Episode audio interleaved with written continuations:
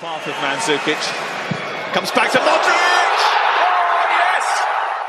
The defense into the centre. Oh, Robert Lewandowski scored! Inside two minutes! To cross and Ronaldo's met it! What a late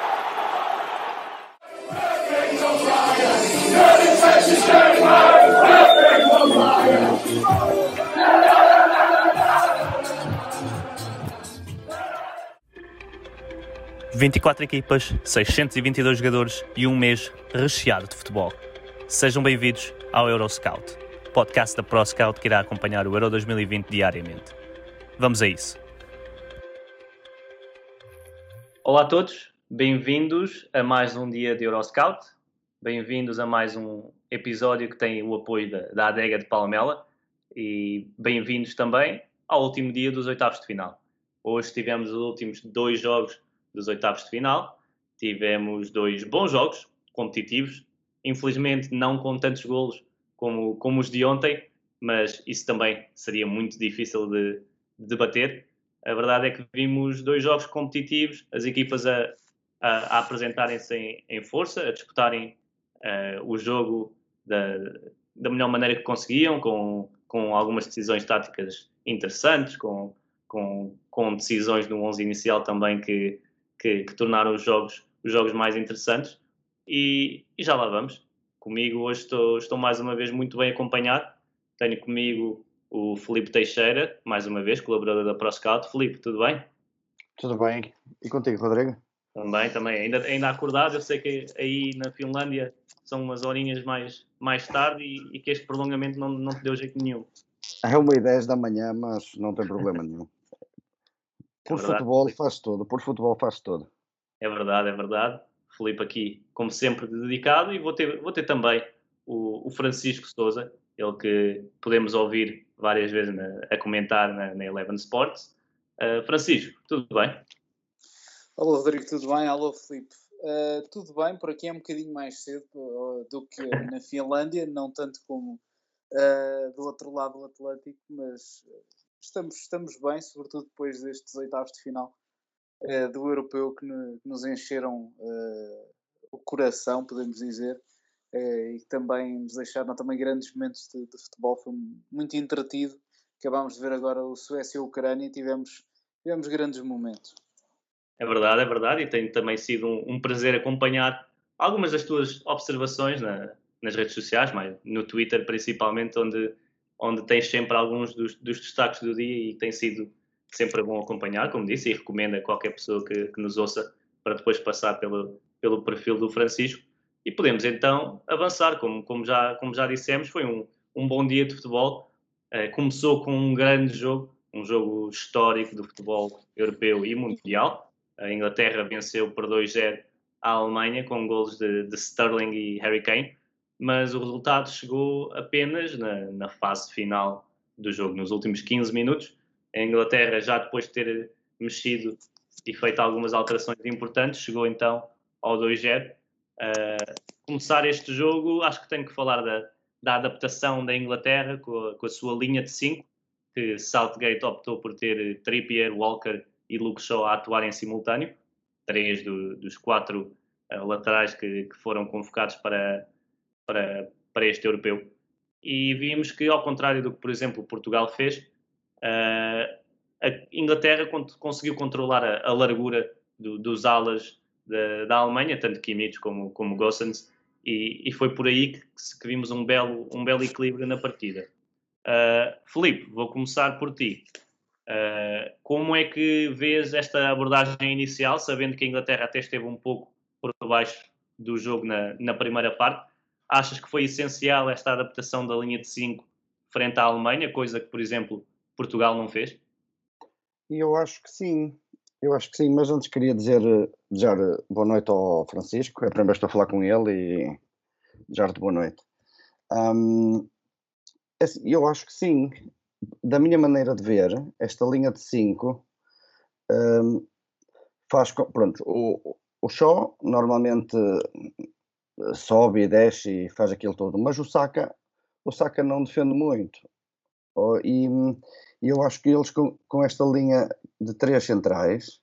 Um, o Trippier, o Trippier consegue dar um balanço defensivo melhor ao, uh, ao Saka e, e, também isso faz com que uh, para uma possibilidade do show não descer a tempo tem sempre aqueles três uh, em frente à baliza e, e, eu acho que isso foi foi muito foi muito bem conseguido foi muito bem conseguido na minha opinião uma coisa que eu adorei eu adorei, eh, foi a primeira parte. Eu, eu gostei muito da Inglaterra. Eu adorei a Inglaterra. A pressão com bola, a, a pressão ao jogador que não tinha bola, a, a intensidade que eles meteram a defender. Uh, muito tempo da primeira parte, eles tinham sete jogadores uh, na, no meio-campo da Alemanha. Um, uma pressão alta, um bloco médio alto e muitas vezes um bloco alto muito forte, muito agressivo. Adorei, adorei. Fiquei muito fiquei muito contente por ver uma primeira parte assim, que é um estilo de jogo que eu, que eu gosto especialmente, uma pressão alta, uma pressão agressiva, a não deixar o adversário respirar, nem, nem receber a bola, nada. Adorei muito, eu gostei muito, gostei muito. É verdade. E eu acho que até vou pegar agora na, na situação contrária, que foi com a, com a, pressão inglesa, e vou passar para o Francisco. Uh, Francisco, mesmo assim, na primeira parte, pareceu-me que a Alemanha conseguiu, mais do que, mais do que uma vez, encontrar ou Müller, ou Havertz, ou mesmo Kimmich, que apareciam nas costas de, de Phillips e de Rice, criando ali um, um 3 contra 2 na zona central. E eu acho que foi por aí que, que vimos um maior domínio da Alemanha na primeira parte que acabou por não acontecer tantas vezes na segunda. Concordas? Uh, achas, e eu pelo menos vi Matt Summels a ter uma boa exibição mais uma vez com, com bola, o que já é natural dele, mas, mas foi por aqui que a Alemanha poderia ter chegado ao gol na primeira parte e acaba por ter algumas, algumas ocasiões e não tanto pelos flancos como se viu contra Portugal. Sem dúvida, os flancos estiveram mais controlados pela Inglaterra, como dizia o Felipe e acho que essa defesa da largura foi um dos eh, pontos fortes do jogo inglês, no geral, uh, acabou por não me agradar tanto, mas aqui é uma questão de, de estilos. Uh, acho que a Inglaterra, sobretudo na forma como nos primeiros 70 minutos sentiu essa dificuldade em ligar o jogo no ataque, acho que notou-se claramente a tal falta do elemento mais criativo no jogo inglês. Agora, houve bons destaques desde logo em termos defensivos e aí a Inglaterra conseguiu dar uma boa resposta em diferentes contextos dentro do jogo, mas a Alemanha entrou melhor. Aqueles primeiros 10 minutos mais autoritários, com, com mais bola, com muita presença, como dizias, Rodrigo, de, de Havertz e de Müller nas costas do, dos dois médios ingleses, do Rice e do Phillips, sendo que a Inglaterra também foi aqui apresentando depois com bola outras variantes interessantes. O, uh, o Walker muitas vezes trocava com o Phillips, que abria um pouco mais do centro-direita e, e, vinha para uma posição de médio-centro. Nuances também testadas pelo, pelo Southgate e curiosamente até já tinham sido implementadas até e testadas numa primeira instância pelo Guardiola no, no Man City. Mas, mas de facto foi uma, foi uma equipa da Inglaterra que começou a, a tentar crescer no jogo através de, das saídas do, do Maguire, que hoje se apresentou a um nível muito bom, mas sempre com essa dificuldade em controlar o Havertz, que para mim foi o melhor jogador alemão. Uh, houve um Müller que mais em destaque na primeira parte e depois tem aquele falhanço já no, no segundo tempo. Eu diria que do lado da Inglaterra acaba por decidir o talento individual, claramente. Uh, com, com um Sterling que é um jogador de fugaz, mas que tanto consegue ser genial como uh, mostrar indefinição uh, na forma como decide os lances. Depois um Kane que através dos apoios frontais acabou por ser absolutamente decisivo e claro o Jack Grealish hoje foi o jogador que a par do Luke Shaw naquela sociedade que criaram no segundo tempo acabaram por revolucionar por completo o jogo. Portanto, a Inglaterra está longe de ser uma equipa brilhante, mas com Southgate é indiscutivelmente mais competitiva e para mim uma das grandes candidatas a ganhar este europeu. Sim, sem dúvida, até porque tem, tem o caminho ali, eu não diria facilitado, porque neste europeu já se viu que, que não há facilitismos de, de nenhuma equipa, mas a verdade é que do seu lado tem agora a República Checa, Dinamarca e Ucrânia. Ucrânia que vai ser a, primeira adversária da Inglaterra uh, nos quartos de final e é o único jogo neste momento garantido para a Inglaterra. Uh, concordo contigo, acho que, e isto ainda hoje se leu mais uma vez, que, que Mourinho não, não é grande fã de Luke Shaw, mas a verdade é que tem sido um dos melhores, um dos melhores laterais esquerdos na, na época. Hoje faz uma bela exibição e vou continuar contigo, Francisco.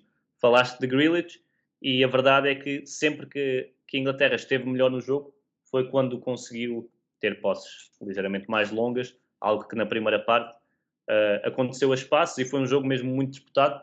E, e, para, quem, para quem viu o jogo, viu que, que todas as duas equipas tiveram momentos de superioridade. Agora, para, para, para a segunda parte, a entrada de, de Grealish acaba mesmo por, por ser decisiva, talvez também por, por acalmar um pouco as posses inglesas e permitir o tal apoio de Luke Shaw. Uh, agora, vendo que a Inglaterra vai jogar com a Ucrânia e que se espera que jogue bem, mais recuado do que, do que fez a Alemanha, achas que podemos ver alterações no 11 inicial, sabendo que hoje a estratégia passava por, para, por parar a tal largura alemã e, e ter mais gente numa linha defensiva?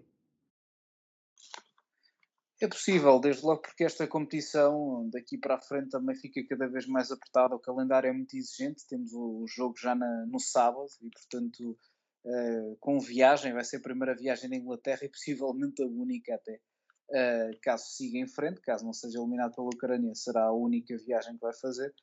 E, e, desde logo fica essa ideia que a Inglaterra, independentemente do adversário que tivesse saído uh, do jogo desta noite, ou Suécia ou Ucrânia, jogaria sempre para ter de assumir mais o jogo. Tanto uma como outra equipa à partida darão mais iniciativa. Até diria que a Suécia, porventura, seria mais capaz de especular no jogo, porque esta Ucrânia hoje provou uh, que se pode adaptar dentro de outro sistema tático, mas ainda assim nota-se um certo desconforto. A Ucrânia não é uma equipa que goste de estar atrás à espera que o adversário tenha a iniciativa e não é uma equipa que tem essa capacidade, ainda para mais, de, de estar eh, muito bem coordenada em termos defensivos. Isso viu-se hoje na primeira parte, houve algumas dificuldades ali naquela marcação ao lado direito do, do ataque da Suécia.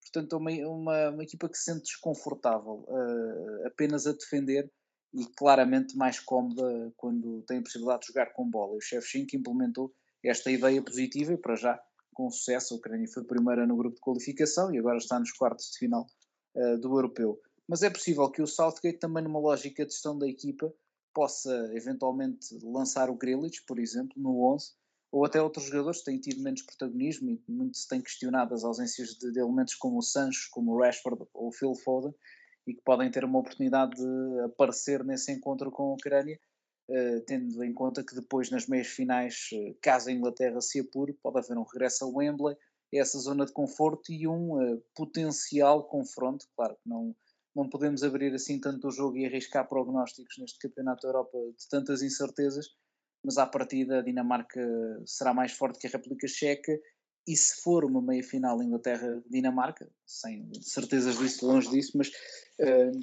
se isso acontecer, a Inglaterra pode voltar a ter um contexto de jogo que privilegie porventura uh, um modelo com, com mais cautela e não de tanto risco. Portanto, talvez eh, Southgate possa lançar os jogadores mais talentosos e dinâmicos frente à Ucrânia, até porque terá de vencer mesmo. E há uma obrigação e há uma responsabilidade acrescida para a equipa que tem a possibilidade de jogar a final em casa.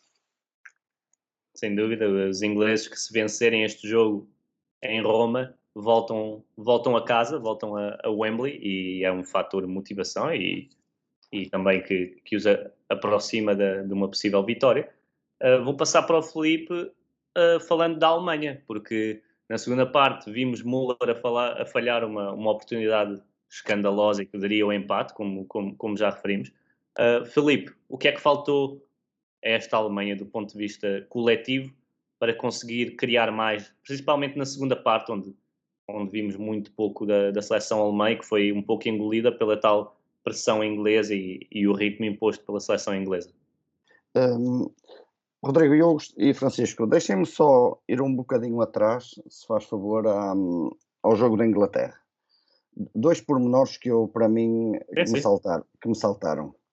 Um é os movimentos na sombra, os movimentos do Kane na, na sombra do Rodiger. Um, ele saía muitas vezes das costas dele e ia aparecer e na, na, saía das costas dele e para receber a bola em frente. Um, uma vez ele recebeu a bola, na outra ele um, foi um remate do, do, do Sterling por, por cima ou ao lado, assim. E ele, com o Sterling, em, em vez de passar, de optar pelo passe, optou por rematar. Essa é a primeira coisa. Uh, outra coisa que eu, que, eu gost, que, que eu reparei e que, a meu ver, se a Inglaterra fizer isso, vai criar criava muitos problemas hoje e irá criar muitos problemas quanto à Ucrânia, quando a Ucrânia defender com a linha de 5 e com as linhas fechadas, que é o seguinte, partindo do princípio que a Inglaterra jogará outra vez com três centrais. Um, que era o que falávamos agora, que não, não sabemos se vai ou não acontecer, não é? Poderá tentar. Uh, que é o seguinte: quando só. Isto, esta, esta dinâmica só, só aconteceu no, no, lado esquerdo, no lado direito não, devido à, à mobilidade do Saka e, à, e às características do Saka, mas, mas quando a bola entrava no, no só, no só um, o Sterling, o Kane e o Saka, eles ficavam muito parados eh, na, na, linha da, da, da defensiva da, da Alemanha e não faziam movimentos um, quer, entre os centrais a, a, para atacar a, profundidade para receber o passe nas costas da linha defensiva. E eu acho, eu acredito mesmo que se, se, se, quando só tem a bola do lado esquerdo, se o Sterling faz o movimento de ruptura uh, entre o central e o, o, o ala direito, digamos assim, para receber a, pro, bola, mesmo que o só não, não lhe passe, ele vai criar, ele, ele vai trazer com ele um dos centrais e irá abrir espaços um, para o Kane. E o Kane com espaços e com estas movimentações inteligentes a sair sempre no, lago, no lado cego do adversário, irá criar muitos problemas. E eu acho que isso, que isso falhou. Agora, se calhar até pode ser propositado, porque isto é o oposto do lado direito, e se calhar o Southgate até quer assim. Mas eu estou. Isto temos foi aquilo visto, que, que, eu reparei, bastante, que eu reparei. Temos visto bastante o Sterling a vir para dentro durante, durante o europeu e o Luke Shaw a chegar numa fase mais, mais, mais avançada, a chegar e a tentar aparecer no, no corredor, como apareceu hoje, por exemplo, no, no primeiro gol. E eu acho que é mais esse o objetivo, mas sem dúvida que a Inglaterra, em, em ataque, quando tem que atacar de forma mais organizada, por vezes, uh, falta ali alguns movimentos uh, para atacar a linha defensiva, que depois criem espaço à frente dessa mesma, de, desses mesmos defesas, e foi por isso que, e não sei se concordas, Felipe, não vimos Harry Kane tantas vezes presente no jogo como se calhar gostaríamos. Quando apareceu, acaba por decidir o encontro, está nos dois golos, mas é esse espaço que, que tu falavas onde Harry Kane tem, tem mais qualidade para aparecer. Não sei se concordas com isso. Teve uma outra oportunidade, sim, mas eh, quando eu digo este movimento do, do só com a bola, já estou a falar o só no, no último terço do, do campo. Ou seja, é já mesmo no, sim, sim, em, sim. Em, em, ataque. Um, mas sim, concordo que e mesmo o, o Keino não esteve tão ativo, mas mesmo o, o Saka também não esteve tão ativo como no último jogo. Sim, é verdade, é verdade. E, e isso volta às tais substituições que aconteceram e quando, e quando Grealish entra, a verdade é que, é que o, o ataque inglês mudou e, e, vimos mais combinações, mais, mais movimentações no último terço e acaba por, por chegar à, à vitória com esses, com esses dois gols. Espero, e sei, Felipe, que falámos na última vez, que, que Grealish não tinha agradado tanto como, como tinha Saka, por exemplo, no último jogo da fase de grupos, que também foi um jogo um pouco atípico, mas hoje, hoje esteve em grande. Hoje esteve, hoje esteve. Até tenho uma menção honrosa para ele no final do programa. Pronto, e, e já lá iremos. Francisco, sim, sim. alguma coisa a acrescentar ainda sobre este jogo? Uh, sobre a Alemanha, por exemplo? Uh, o, que é que, o que é que faltou à Alemanha antes de avançarmos para o, para o segundo jogo? Bom, a Alemanha faltou acima de tudo eh, acerto no ataque, porque mesmo na, na segunda parte houve essa capacidade de, de, superar linhas e com o Goretzka ter algum destaque também na forma como foi dinamizando o jogo através dos, espaços mais verticais, o Kroos construindo a partir de trás uh, e o Havertz sempre a romper muito bem nos espaços certos, ele, de resto queria a primeira oportunidade da, da segunda parte, uma grande defesa do Pickford, uh, mas, mas foi uma Alemanha que chegado ao último terço uh, sentiu sempre essa dificuldade para conseguir fazer a diferença e depois tivemos a troca também e o Werner acabou por não corresponder, embora tenha tido uma boa ocasião na primeira parte, mas andou muitas vezes desaparecido do jogo. Eh, o Nabri acabou por não acrescentar soluções efetivas. Ainda assim, eu diria que a Alemanha, dentro deste quadro de jogo um pouco caótico, de certa maneira fechado eh, para as balizas, não houve muitas oportunidades claras neste jogo, mas ainda assim a Alemanha tem ocasiões suficientes para, pelo menos, eh, poder ter levado o jogo a prolongamento. E penso naquela Sim. situação em que o Thomas Müller uh, aparece isolado e atira ao lado, foi um falhanço escandaloso do avançado do Bayern, e portanto eu acho que, que a Alemanha acaba por pagar mais pelo, pelos problemas defensivos que acabam por se gerar nas transições durante a segunda parte. Isso é visível no lance do, do primeiro golo, em que os centrais acabam por, por não estar em bom plano, sobretudo o Ginter, e depois a partir daí o jogo ficou claramente mais favorável à Inglaterra. O Grealish a meter pausa, mas ao mesmo tempo sempre muito esclarecido no último passe, o Shaw a romper pelo lado esquerdo, o Kane a segurar bolas, portanto vi uma Inglaterra uma dinâmica muito mais saudável e a aproveitar melhor os espaços que, que a Alemanha, que estava pressionada pela desvantagem, começou a deixar e daí ao 2-0 foi, foi um pequeno pulo. E portanto foi um jogo que parecia até aparentemente controlado pela Alemanha, longe de estar, eh, digamos, também perto de uma vantagem no, no marcador, mas estava a controlar as operações e o lance do 1-0 acabou por mudar eh, todo, todo o panorama das coisas. É verdade, e falavas, falavas, desculpa, Filipe. Não, só uma, uma tenho uma, uma curiosidade, gostava, gostava de vos fazer esta pergunta. Vocês acham que se, hum, se a Alemanha tivesse trocado e colocado o Müller mais no meio no lugar do, Ver, do Werner uh, para segurar mais a bola e para fazer mais de pivô segurando a bola e para dar mais liberdade Pronto, digamos que o Werner ia, ia para avançado esquerdo e o Havertz na direita com o Müller no meio uh, acham que ajudaria? É, eu acho que a Alemanha, apesar de no papel serem, serem três jogadores na frente, eu acho que acaba quase sempre por ser um, um 3-4-1-2 e, e ia rodando quem, quem recuava e quem, e quem estava mais do lado esquerdo. E Werner, e como tu estás a dizer, e bem, Werner, a oportunidade que tem é nesse tal lado, lado esquerdo, uh, onde aparece cara a cara com, com Pickford e, e tentou meter a bola entre as pernas e por pouco que não que não fez gol. E é nesses movimentos que eu também concordo que Werner é mais perigoso. Agora, a Alemanha, como não jogou tanto com, com uma referência e, e era mais um 1-1-2 um, do que um 2-1, do que um 2-1, uh, eh, eu percebo a, a, pergunta, mas sinceramente não, não tenho a certeza, apesar de achar e ter a certeza que Werner é muito mais perigoso do lado esquerdo uh, do que, do que num, numa posição mais central.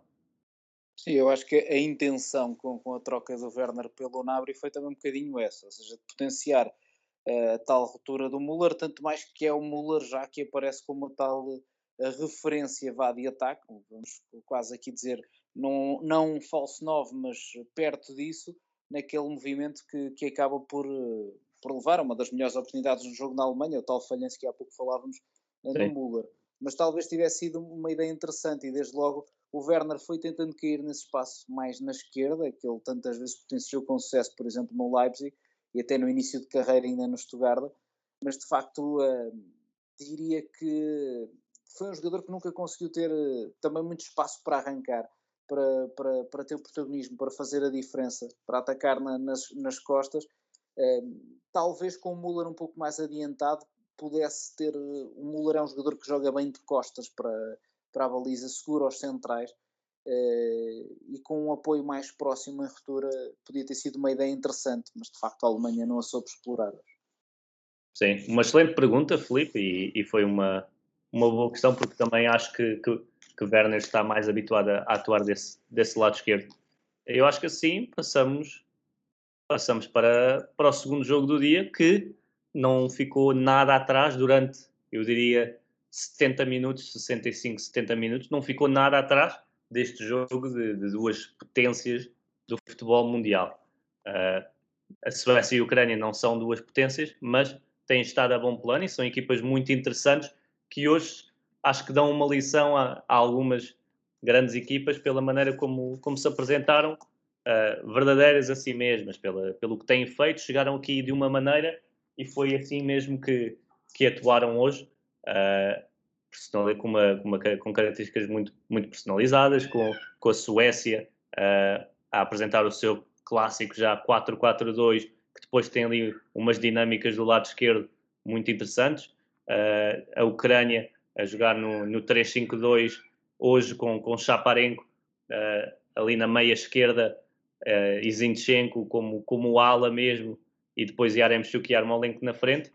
E portanto foram dois, duas equipas que mostraram o porquê de estarem nesta, nesta altura das decisões e porque é que são duas equipas interessantes e que uma delas chegaria sempre aos quartos de final. Uh, vou começar por ti, Francisco, desta vez. Como é que vês este jogo? Um jogo em que vimos Forsberg, Kulusevski e Isaac uh, muito próximos pela Suécia. Uh, vimos Olsen a fazer uma bela exibição, a meu ver, no meio campo sueco também. Mas do outro lado da Ucrânia, uh, Azabarny a, a, fazer uma, uma bela exibição. Azinchenko em bom nível, Chaparenko durante bastante tempo também esteve muito forte e não foi só qualidade coletiva, foi também individual e, e foi um belo espetáculo durante os tais 70 minutos, concorda? Sim, claramente o jogo foi, foi muito entretido no, no tempo regulamentar e, e diria que foi um jogo taticamente muito rico e isso demonstra desde logo que temos aqui treinadores que não estão porventura estão na berra também por orientarem as seleções nacionais andam um pouco fora do espectro dos clubes, mas que podem começar a ser olhados uh, com atenção e, o trabalho tem que lhes ser devidamente creditado. Aqui penso em inúmeros exemplos, desde logo uh, no Caspar Ullmann, o selecionador dinamarquês, está a fazer um trabalho soberbo, mas por exemplo também desde logo em Anna Anderson, também em Andriy Shevchenko, duas equipas com propostas uh, bem definidas, embora com a tal alteração tática, a Ucrânia uh, que habitualmente parte de uma linha de 4, mas hoje acabar por defender com a tal linha de 5 e a sair a, sair a 3. Uh, eh, falaste muito bem do Zabarni, já, já vou falar dele mais em particular, para mim é o jogador do, do dia. Uma, uma, exibição soberba, se tivermos em conta a idade, claro, um jogador ainda sub-19 uh, e que está a aparecer, podemos dizer, ao mais alto nível. E foi, foi uma Ucrânia que, ainda assim, nem sempre conseguiu ter a tal facilidade para progredir uh, perante esta Suécia. Quando encontrava Chaparenko, tinha ali uma boa via de saída. O Yarmolenko, nos primeiros minutos, não esteve tão envolvido como de costume uh, na construção ofensiva, pelo menos com tanta qualidade. E a Suécia saindo a 3, com o Lustig mais metido por dentro, o Olsen a abrir na direita, já tínhamos visto esta variante, por exemplo, frente à Eslováquia, o Augustinsen mais aberto na esquerda, o Forsberg a vir constantemente de, de, fora para dentro, da esquerda para o meio, faz uma exibição fantástica, sobretudo nos primeiros 75 minutos. Emil Forsberg arrasou uh, em campo, uh, na condução de bola, na forma como se movimentou, como conseguiu uh, também descobrir linhas de passe e ao mesmo tempo capitalizar os passos de, de, jogadores como Olsen, como Kulusevski, os apoios de Isaac, aquela bola fantástica do Isaac uh, que proporciona o primeiro remate aos ferros do, do Forsberg. Uh, e, portanto, diria que foi uma exibição também muito interessante dos elementos mais adiantados da, da Suécia. Kulusevski é um jogador de grande mobilidade, hoje foi um, um duo mais móvel da equipa da Suécia e o Alexander Isaac, enfim, dispensa apresentações, foi definitivamente um dos uh, grandes avançados deste europeu é, é caso para dizer que é uma das uh, coisas a lamentar nesta eliminação da Suécia, é também por sua vez a eliminação do, do Isaac, que já tinha feito uma grande época na Real Sociedade. É um avançado que oferece muito bons apoios lá na frente, desenvolve muito bem do ponto de vista técnico os lances, porque é um jogador tecnicamente dotado, uh, solicita aos colegas no passe para depois voltar a receber a bola e coordena-se muito bem, sobretudo para entrar em zona de, de, remate. É um jogador coordenado, é um jogador que tem esta capacidade de receber e de se enquadrar de imediato com baliza.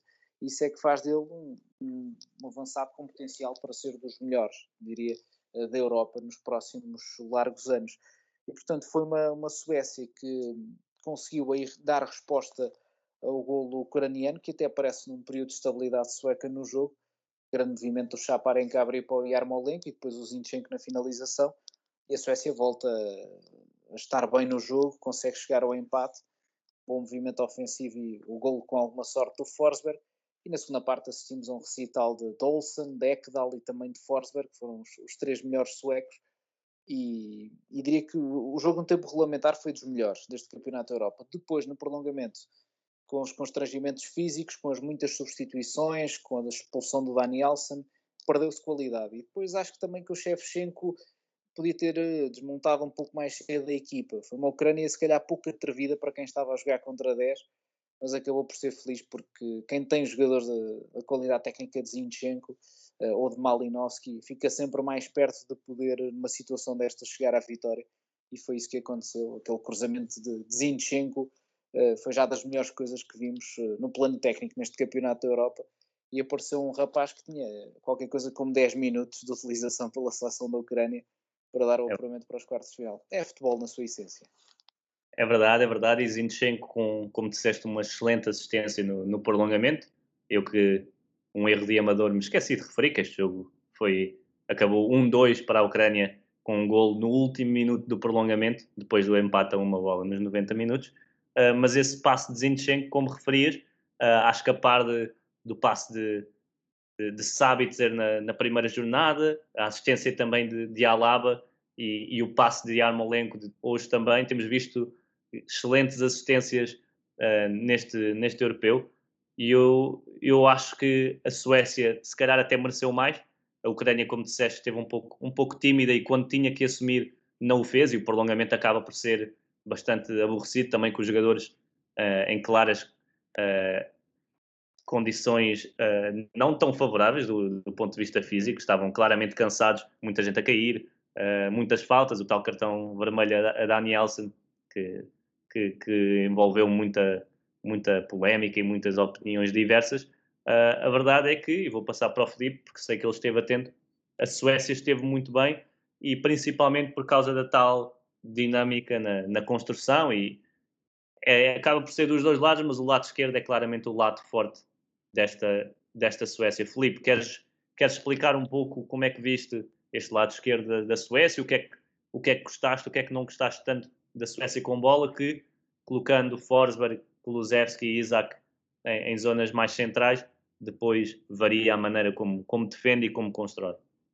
Ah, eu não gostei. O, na, numa primeira fase, o Augustinson ele abre e sobe bastante. Uh, o Lustig fecha no meio, ficando como um, um, central do lado direito, e o Larsen abre na direita. Mas quando a bola passa da primeira linha de construção para a segunda linha de construção, para a linha dos médios, onde estaria o Forsberg, o Ekdal, o Olsen, um, o Lustig e o Larsen sobem automaticamente. E o Lustig passa para uma posição de defesa direito, mas muito subido, e, e, e, e, volta outra vez aos dois defesas centrais, o Danielson e o Lind, Lindelof. E o, e o Larsen uh, a subir também e a, a, a, utilizar o espaço na, na sua frente. Um, pronto, isso foi o que eu reparei e gostei. Gostei porque hum, assim que a bola sobe automaticamente, eles também sobem um jogador para criar mais superioridade numérica e para estas pequenas uh, like, estas pequenas famílias, digamos assim, à volta da bola, ser mais numerosas e criar sempre uma superioridade numérica. E eu gostei muito desse aspecto. Eu só gostava de ir um, um bocadinho atrás ao que o Francisco disse, ir de encontro ao que o Francisco disse, eh, quando ele diz muito tático esta, eh, estas duas equipas, eu diria que é muito por causa de serem do norte da Europa, pronto, aqui a Suécia, a Escandinava, e porque ele, eles, eles tentam cumprir à rígida, muito rigidamente o, o que os treinadores pedem. Por exemplo, eu, eu vou dar um mau, vai ser um mau exemplo, e às vezes até vou ser criticado, mas eu acho que é muito difícil se ver numa equipa destas duas, por exemplo, ou assim, mesmo numa Dinamarca, num, numa Finlândia, um, ver um, um, avançado aí pressionar feito tolinho, sozinho, como o Ronaldo fez no, no lance do golo contra a Bélgica, por exemplo. É muito difícil ver bem, isto. Tu conheces bem essa, essa cultura nórdica? Achas que está, tens, tens, tens conseguido identificar isso? Eu sei que os estereótipos no, no futebol nem sempre, nem sempre são verdade e não é uma questão do ser físico ou do ser, ou do ser alto e loiro, mas, mas a verdade é que é, é faz parte da cultura de, destes países mais nórdicos? Sim, eles. Porque eles. Primeiro, ok, eles se calhar não têm tanta paixão pela vitória, tanta. como o Ronaldo terá. E se calhar isso também foi o que fez o Ronaldo ir feito tolinho. Mas. Um, não, não é só o tático, mas no tático, no tático é muito isso, é muito é, eles tentam cumprir a, a, a rígida o, o, que o treinador pede e ser muito e ser muito rigorosos, vá. E eu acho que isso, como eles não têm tanta, alguns até têm, alguns têm, mas tanta hum, capacidade técnica para, dizer, para resolver no um contra um, é? eles, eles tentam concentrar e, e, manter o foco na organização tática, porque sabem que vai ter sempre um, um suporte defensivo ou um suporte atacante perto deles. E, e eles. Pronto, é, é, é uma, uma defesa deles, digamos assim. Sim, e podemos dizer que tanto a Dinamarca como a Suécia e até a Finlândia, uh, uh, noutra escala, uh, eram claramente a imagem do, dos seus treinadores e, e percebia-se exatamente o que é que queriam de cada jogo uh, e que estava tudo muito bem, muito bem estruturado. E eu acho que é um, o sucesso desta Suécia vem muito disso. E nós, e nós sabemos, e tivemos aqui também o, o João Pedro Cordeiro, que, que, é, que é um especialista também em futebol nórdico, que nos dizia que que independentemente da qualidade individual desta Suécia, já sabíamos que todos os jogos seria 4-4-2, queríamos ver o Augustinsson muito subido no terreno, iríamos ver Forsberg a aparecer em zonas centrais, e depois Kulusevski e Isaac mais, mais na frente a serem móveis e, e, é, e é a tal identidade que estas equipas têm e, e que tu referias, e bem. Uh, Filipe, a opinião sobre o resultado em si, o Francisco resumiu muito bem uh, este jogo e, e os destaques individuais, tanto de um lado como do outro, mas o resultado, achas que, tirando a expulsão, a Suécia poderia ter saído deste jogo com, com algo mais? Uh, a Ucrânia acaba por, por merecer pelo que fez nos 90 minutos ou, ou nem por isso? Hum, eu não sei, também se calhar estou a falar porque tenho muitos amigos suecos e se calhar queria que a Suécia ganhasse. Mas hum, não sei, mas também no início da segunda parte a Suécia mandou duas bolas ao poste, ok, a Ucrânia mandou uma. Uh, eu acho que a Suécia foi mais equipa, mais, mais foi mais equipa, sim, sim, e utilizando mais as individualidades. Ok, a, a Ucrânia utilizou tanto, mas achei a Ucrânia mais mais fechada um pouco e, e achei também aquelas muitas quedas que há pouco o Francisco mencionava uh, eu pareceu-me que aquelas muitas quedas era também já mesmo a esperar o, os penaltis. Uh, era, foi aquilo que, eu, que me veio. Mas não sei, acho que a Suécia, a Suécia merecia ter ganho, eu penso. Eu penso. Ok, a Ucrânia foi mais eficaz. Um, pronto, trabalharam as duas bem, acabou por ser feliz, não é? Mas eu eu acho que a Suécia, a Suécia merecia ter ganho, é o que eu acho. Muito bem, e eu acho que assim avançamos para as escolhas finais, até porque há, há destaques que, que, iremos voltar a estes, a estes jogos e os nossos destaques, tanto individuais como coletivos, irão fazer com que, com que voltemos a estes jogos e, e, falar um pouco mais daquilo que foram as equipas, sabendo que já tanto, tanto tu, Felipe, como o Francisco estiveram muito bem a, a, a falar dos aspectos mais táticos deste, deste jogo. Uh, Filipe, a tua opção para o já conhecido dedo do treinador uh, do dia de hoje? O que, é que, o que é que destacas a nível tático ou a nível de, de alterações por parte dos treinadores? Ah, eu vou destacar a primeira parte da Inglaterra que eu adorei. vou destacar bem. isso. Não, não sei se cabe 100% no, no dedo do treinador, mas acredito ah, que sim. Adorei equipa, bastante. A equipa alterou, a Southgate mexeu na equipa e, e o plano para pressionar a Alemanha estava, estava bem visível e claro que é uma, uma escolha muito, muito acertada e, e notória. Vou passar então para o, para o Francisco, tens a tua, a tua escolha do, do dedo do treinador, Francisco. Sim, até tenho aqui duas escolhas.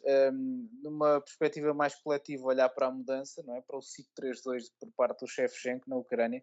Acho que foi possivelmente a nota tática. Se bem que aí também possamos pegar, como fez o Felipe bem, na, na, na alteração estrutural e na adaptação que o Southgate promoveu para se adaptar às características da Alemanha, mas a, minha escolha definitiva, no fundo, é a troca do, do Saka pelo Grealish. Eu acho que foi um momento que teve um impacto significativo uh, desde logo, uh, até porque foi já numa fase adiantada, foi relativamente a meio da, da segunda parte, uh, e que acabou por eh, transformar por completo o jogo para a Inglaterra eh, porque se tornou uma equipa com mais ponderação no último passo, ou seja, passou a ter mais pausa, a definir melhor.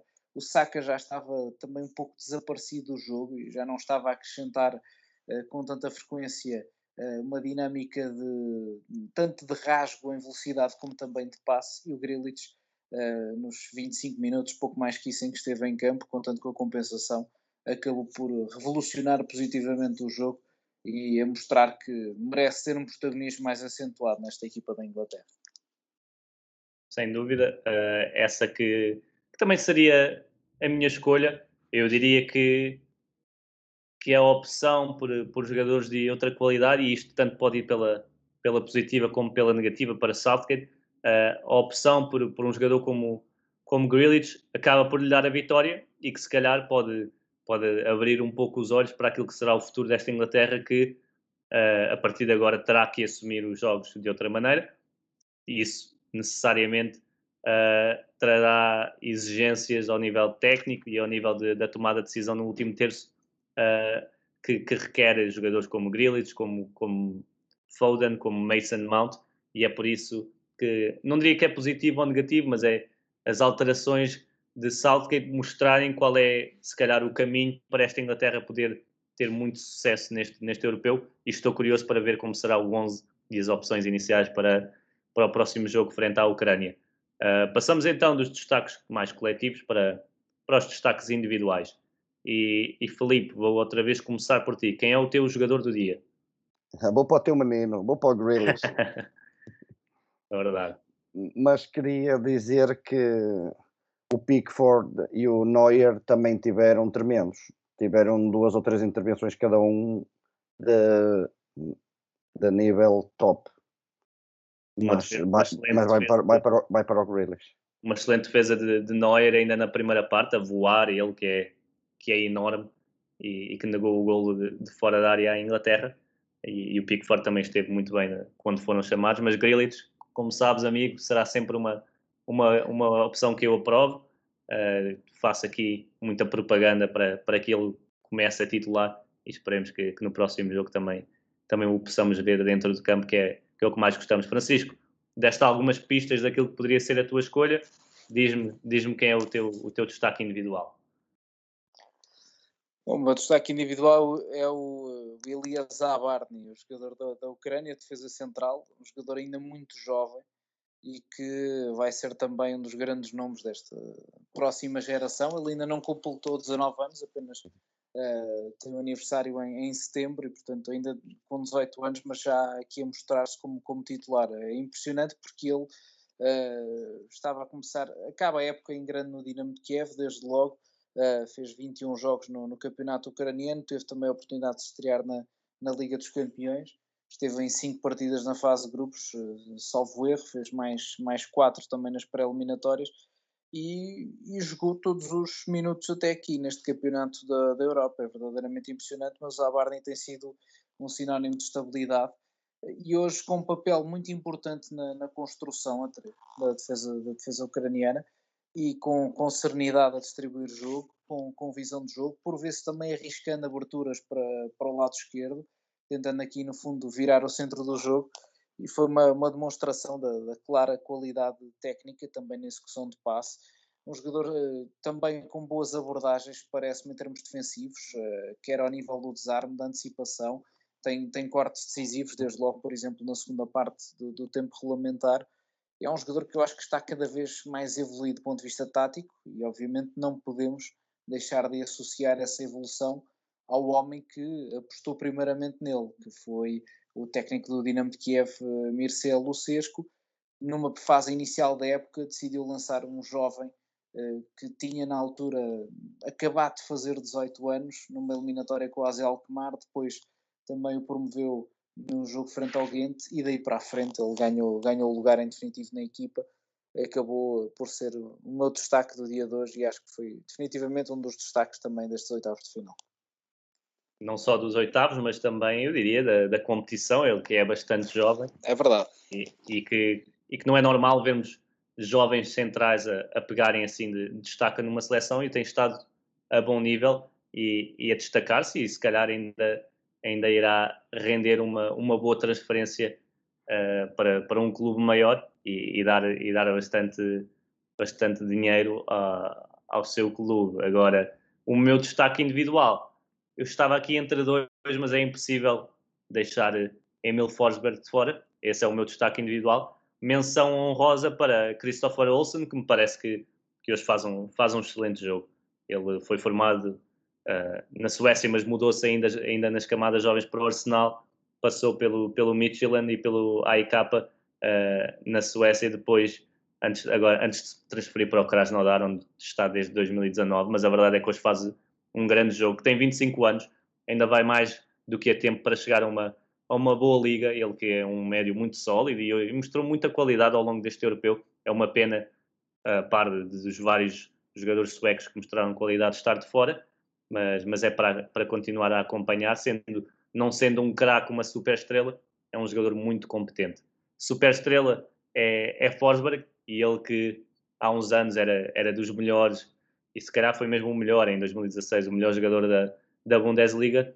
Uh, tem estado no, no Leipzig de, desde 2015, foi um dos que ajudou uh, uh, à subida para a Bundesliga do, do, Leipzig e apesar dos altos e baixos na carreira, hoje vimos sem dúvida o melhor Forsberg e ele que tem muita qualidade a atuar com, com o número 10 na, nas costas, ele é, é, é um craque nesta seleção, nesta seleção sueca. Uh, tem muita, muita, muita qualidade e hoje foi um, foi um festival de, de futebol de rua, foi um festival de, de futebol de, de, Foi um show de bola completo de Forsberg e acho que merece aqui porque jogou, parecia um sul-americano a jogar quase a maneira como encarava os adversários, como vinha atrás pedir a bola para, para ir para cima do, dos defesas e merece aqui o meu destaque individual. Passamos para a última, para a última escolha, o momento simbólico do dia. Hoje também me parece que há, que há várias opções, a, a par de ontem. Filipe, qual é o teu momento do dia? Ah, vai ser o, o segundo gol da Ucrânia, porque hum, marca, marcou aos 120 mais um e... E não há nada igual, não é? Não há nada é. igual para... para, é, para... Histórico, é histórico para a Ucrânia. Exatamente, uma, uma excelente escolha. Uh, fica... Ainda para, uh, força, força. Ainda, para mais um, um rapaz, não é? Que chegou a passar pelo futebol da Dinamarca sem grande sucesso, faz 10 gols esta época num clube de nível médio no futebol ucraniano, tem poucos minutos de seleção e dá assim um provento para os quartos de final. É mesmo daquelas histórias românticas que todos gostamos de, de ver e ler e acompanhar numa competição como o Europeu. É, é, verdade, estará, estará sem dúvida no, nos livros da, da história dos europeus daqui para a frente, porque é um gol também histórico para, o, para a Ucrânia e para, e para, para todo o país e para, para os adeptos que acompanham. Uh, Francisco, a tua escolha, o momento do dia. O momento é o, é o primeiro gol do, do Sterling, desde logo pelo peso que, que retira uh, de cima das cabeças dos, dos ingleses, uma, um balão de oxigênio autêntico. Uh, e percebe-se isso na reação do Wembley, o estádio ao rubro, os adeptos todos abraçados, de repente esqueceu-se que estávamos numa, era de pandemia e de facto uh, é caso para dizer que até se justifica, porque enfim, uh, as, as emoções muitas vezes tolam-nos o, pensamento mais, mais racional e aqui foi efetivamente uma dessas situações. E, e, muito importante também ver como o Sterling, um jogador sempre criticado, alvo inclusivamente de, de insultos racistas, das coisas mais hediondas que se podem dizer a um compatriota, mas não só um compatriota, a um jogador de futebol, a um profissional, a um ser humano, acima de tudo, uh, como se torna no herói. É uma chapada de, de luva branca autêntica por parte do, do Sterling, chapou, porque se torna, ou se pode vir a tornar, e já é certamente um herói nacional, mas no fundo também aqui é, uma, é, é, é, um ato eficaz, claramente, contra, contra o insulto fácil, contra o racismo, vermos este tipo de, de momentos também, uh, patrocinados precisamente pelos jogadores que todos achamos que são, que são heróis e que, e que, e que aguentam tudo, mas que no fundo são seres humanos como nós e nós temos é que, que os respeitar, como temos que respeitar uns aos outros, e muitas vezes falta, falta respeito. Então, na era das redes sociais, isso tem sido muito visível. Portanto, é um, é um prémio grande para a Inglaterra e um prémio enorme para o Sterling. Sem dúvida. Ontem vimos Morata a marcar e também a calar muitos críticos, e eu, eu destaquei aqui no Euroscout. Hoje vemos, vemos Sterling, e, e por mim era todos os dias assim. Uh, estas, como chamaste e bem, chapadas de luva branca a muita gente que, que anda perdida pela, pelas redes sociais e que, e que não tem lugar nisto que é o, que é o futebol e, e, mesmo na, na compaixão por outros, por outros seres humanos. E é uma excelente escolha da tua parte. Que tocaste um pouco no, na minha escolha, que acaba por ser o ambiente em Wembley, uh, a confiança dos adeptos ingleses, a festa que se fez antes, durante e depois do jogo. Uh, não há nada como, como os adeptos ingleses, eles que, apesar de terem ali uns, uns momentos em que, em que me desiludem, como, como hoje a assobiar o hino alemão, mas a verdade é que para fazer a festa não há ninguém como eles e, e hoje o ambiente em, em Wembley foi, foi incrível. Declan Rice a, a puxar pelo, pelos adeptos também ajudou bastante. Ele que, ele que, que, está a viver pela primeira vez um palco desta, desta dimensão e, e a, a energia que, que uniu a equipa e os adeptos é algo que fica para, para a história do dia de hoje e que, que a mim me alegra sempre ver os adeptos de volta ao futebol, de volta aos estádios, de volta ao local onde, onde pertencem e que tanto impacto tem na, nas equipas e nos jogadores e em toda a gente que, que envolve este, este desporto. A vocês os dois, muito obrigado. Felipe, mais uma vez, muito bem-vindo. Um grande abraço. Muito obrigado. E vai descansar que já é tarde. Bom, vou fazer por isso. Muito obrigado, Rodrigo. Adorei. Obrigado, Francisco, obrigado. foi um prazer também. E Igualmente. tudo bom para vocês. Muito obrigado, Francisco. Agradeço também, em nome da ProScout e, e em meu nome, claro, a tua disponibilidade. Já, também já é tarde e acredito que, que foi um dia longo, como, como para todos nós, a acompanhar futebol. Sem dúvida, essa foi, foi um, um, gosto para mim ter estado aqui a falar daquilo que todos gostamos, que nos apaixona, que é o futebol. Mais um grande dia e possamos encontrar-nos mais vezes. Foi um gosto. Muito obrigado e se forem todos os dias assim, nós também agradecemos porque é sempre mais fácil chegar a, a esta hora e, e, falar de futebol depois de, de belos dias de, e de belos jogos. A quem nos ouve também agradeço. Uh, tem sido um prazer estar aqui todos os dias.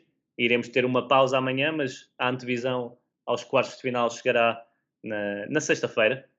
Uh, na sexta, não, na, na quinta-feira antes de, dos jogos começarem sexta. E eu cá estarei. A quem nos ouve, um grande abraço e até lá.